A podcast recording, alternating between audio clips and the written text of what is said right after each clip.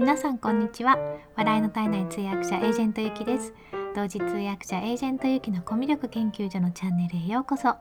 このチャンネルでは通訳やナレータープレゼンターなど言葉で伝える仕事をしているエージェントゆきがどうやったらもっと心に届く伝え方ができるのかを様々な側面からお話しするのが半分。そして残りの半分は好きなもののことや気づいたことを楽しく皆さんにシェアするチャンネルです。ということで今日も聞いていただいてありがとうございます。今日はちょっとこれからお仕事頑張ってきますっていうお話を簡単にしたいなと思います。いつもはこういうテーマを話そうっていうことで話の構成を決めてそれでノートに、まあマインドマップじゃないんですけれども簡単にメモを作って一応まあ起承転結ということでお話をしているんですけれどもえ今日はですねちょっと年に数回ある勝負どころの仕事が急に入りましてちょっともうね本当にそれで頭がいっぱいなんですよ。なので何かその他のことを今考えられない状況にありまして もう本当にそれをがうまくいくかどうかっていうことしか頭に実はないのでその話しかできないなと思ってそれをちょこっとお話ししてコメント返しだけしようかなっていうふうに思ってます。でねこの年に何回かある仕事っていうのは、まあ、難易度なんですよね。で通訳の仕事って本当に難易度がピンからキリまであって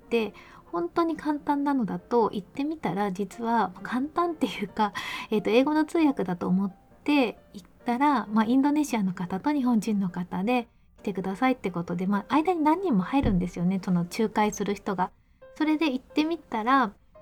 あの、インドネシア語の通訳じゃないのって言われて、いや、あの、英語の通訳ですって言って、で、英語だったら僕できるから、じゃあ、ちょっとなんか困った時に単語だけ教えてって言われて、まあ、座ってるだけで、2時間、3時間座ってるだけでいいっていうような、まあ、これはニコニコしてればいいっていう仕事なんですけれども、たまにそういうなんかご褒美案件みたいなのもあるんですよね。そういう時は、でも、まあ、ずっと聞いてないといけないのはいけなくて、まあ、逆にちょっと頭が疲れるっていうかあこれ何て言うんだっけとかこう辞書のように使われるのでそういうふうに言われると突然の文脈で言われるとちょっとあのびっくりしちゃったりとかすぐ出てこなかったりとか逆にするんですよね。ずっと喋ってる方が楽だっていうことはたまにあったりします。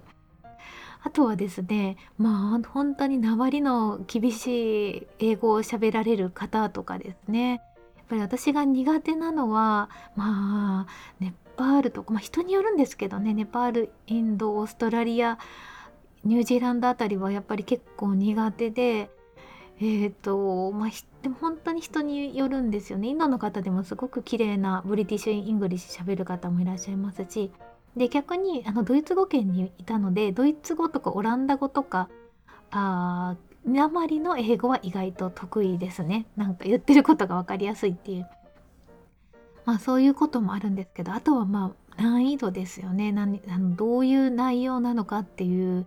ことで意外とあのオーディエンスに向けてオーディあ、まあ、そうそうオーディエンスが誰かっていうのもすごくあってえっ、ー、とですねあのベテランになればなるほど難しいものをしているかっていうと実はそうじゃないこともあるんですね。なんか駆け出しの人たちっていうのは駆け出しから中堅までの人たちっていうのは意外とそのチームの中の会議とかに急に入れられるんですよ。つまり、まあ、例えば会社員されてる方とかいらっしゃったら部部内の会議とかあるじゃないですか。そういうところにポッと外人が入るのでその外人に対してこうえ通訳をしてくれとか外人のしゃべることを通訳してくれみたいな感じになるんですけどもでまあそういう時って大体 IT のシステム関係の話が多いんですけどもう何て言うのかなもうずっとチームでやっているのでえっ、ー、と主語述語、目的語っていうのは全て喋ってくれないんですね。で略語もたくさんありますし「あああれあれどうなったの?」とかいう感じのそういう話がずっと続くんですよね。なのでその前提条件が分かってないと本当に難しいなっていうのとえなんで分かんないのっていうような感じになるんですよね。で一方ですごくベテランの方がやるお仕事が多いのがもうオーディエンスが一般の方で、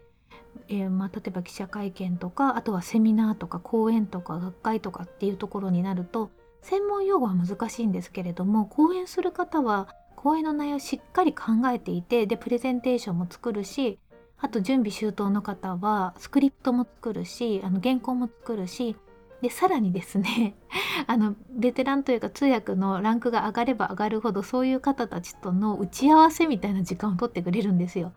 だから例えば1時間の講演するのに1時間のわざわざ打ち合わせの時間を取ってもらってでその中でそのプレゼンテーション一通りやってくれたりあのここでこんなジョーク喋りますとか言ってくれたりするからもう一通り頭の中に入ってるからすごいやりやすかったりもするんですよね。でもちろん難しいこともあると思うんですけど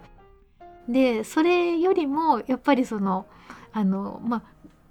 何て言うんですかね駆け出しから中堅の人たちがたまにあてがわれる、まあ、部内の会議の方が逆に難しいですよねだって原稿も用意してないしえっ、と何も知らない人に対して喋るっていうの喋り方ではないのでそこが本当に逆に難しいかなと思います。で私が今日から入るのは実はそっち側なんですけれどもいやー本当にでまあ資料もまだないですしでまあなんかその言っていただいたその会社名とどこの国の人っていうので大体まあ探り当てて YouTube でちょっとそうそれに関する動画がなんか20本ぐらいあったのでそれを昨日から見てるんですけどねちょっとそれを見ながら まとめて全体像を頭に入れるっていうのとあと単語を頭に入れるっていうぐらいしかできないのでちょっと本当に怖いなと思ってますね。なんか一発退場の世界なのでもし本当になんか全然ちょっとこの人ってなると途中でもリリースっていうのを私見たことあるんですよね。もうあの例えば3日間のセミナーとかでオイルになったらあれ？なんか通訳さん変わったなっていうふうに思ったらいや実はちょっとあの方はみたいな感じで途中で返されたみたいなこととかも結構あるのでいやもう本当に実力主義というかアウトプット主義の世界なので怖いなと思ってます。なんかこんなことベラベラ喋ってる間に予習しろっていう感じなのでちょっと本当にあの今も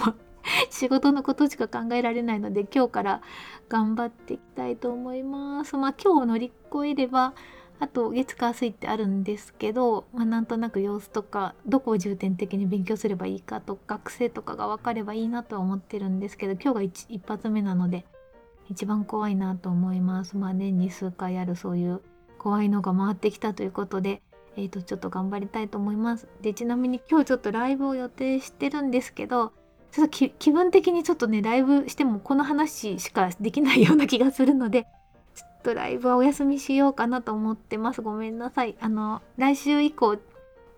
もう一回どこかでえっと月火水は厳しいと思うんですけどえっとねまあ26日の日曜日ですね。にえっと、アイスクリームのライブはしようと思っているのでそこは必ずやろうと思ってるのでまたライブでも皆さんとお会いしたいなと思ってます。よろしくお願いします。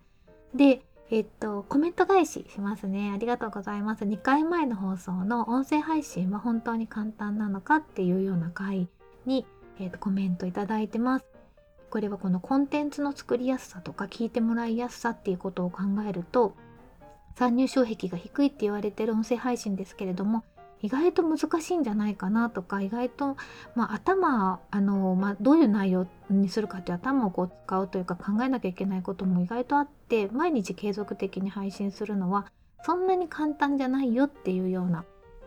お話をしたんですよね。で、えーと、コメントいただいてます。えコウパンダさんからです。簡単じゃないですよね。下手したら YouTube より難しいですよ。顔で勝負できない代わりに、あ、そうですよね。顔でしょ。確かに。話で勝負しなければならないから余計に難しいし、ライブも簡単じゃない。頭をひねらないとすぐに飛んだしますよ。2021年は音声関連と同時に二極化が起きて淘汰されるでしょうねっていう冷静なコメントいただきました。ありがとうございます。そうですよね。頭ひねらないといけないですもんね。ありがとうございます、こうさん。世界ちゃちゃまるさんからもいただいてます。ゆきさんおはようございます。僕の場合、収録の内容によっては時間をかけるし、朝の挨拶の配信ならば15分程度で完成します。食レポも15分程度。自分の余裕に合わせて配信を増減させていますね。メインのクオリティを毎日要求されるとさすがに辛いですということであすごくわかります。なんか例えば私今日喋った内容はなんか音声配信用に考えた内容じゃなくて今はもう頭の中にあって自分の関心事なので全然原稿もないしメモも全くなく喋ったんですよね。そういう内容だったらなんかいくらでも喋れるというか時間かけなくていいんですけど毎日あの収録で話をしているような内容になるとやっぱり結構その構成考えたりとか何をメッセージにしたいのかとかっていうのをね考えるのにも時間かかったりするなって思います。なのでこの自分の余裕に合わせて配信を増減させるっていうのは私もちょっと見習いたいなと思います。今日みたいなあの無理のない放送もないよりいいかなと思ったので やっていきますね。ありがとうございます。えそれからなるコンパッショントレーナーさんからです。あ、昨日ライブありがとうございましたね。とってもありがたい放送でした。たった10分の放送にものすごい時間をかけています。そんな不器用なのは自分くらいだと思って少し落ち込んでいました。本当にありがとうございますって書いてあるんですけど、なるさん、なるさんだけじゃないですよ。この、ね、たった10分の放送にものすごい時間をかけてますって多分その時間もそうだし、まあ、あの頭頭というかうん、あのすごくわかります。あのねなんかえーと、私もう一人ややっぱ今ちょっとこのことを書いたのでアンテナが張ってたみたいでたまたまねあの YouTube を昨日ぐらいにちらっと見てたらあの学さんがなんかネタ切れですみたいな感じの YouTube されてて学さんもねやっぱりあれだけこういろいろ更新してネタがあるにもかかわらず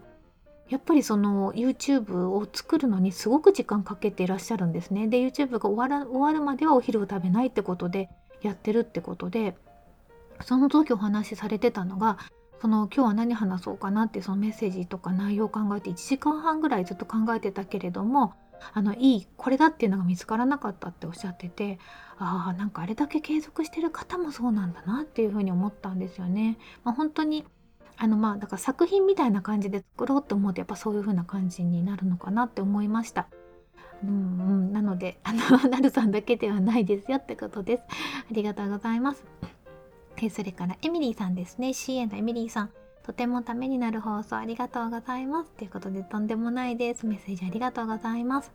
えそれからシンさんですね。こんにちは、シンです。楽しく聞かせていただいてきました。私は3分でほぼ3分で作っています。アップを含めると時間かかるけど YouTube のように後編集ではなくリアルタイムで音声をジングルや BGM 入れて編集しています。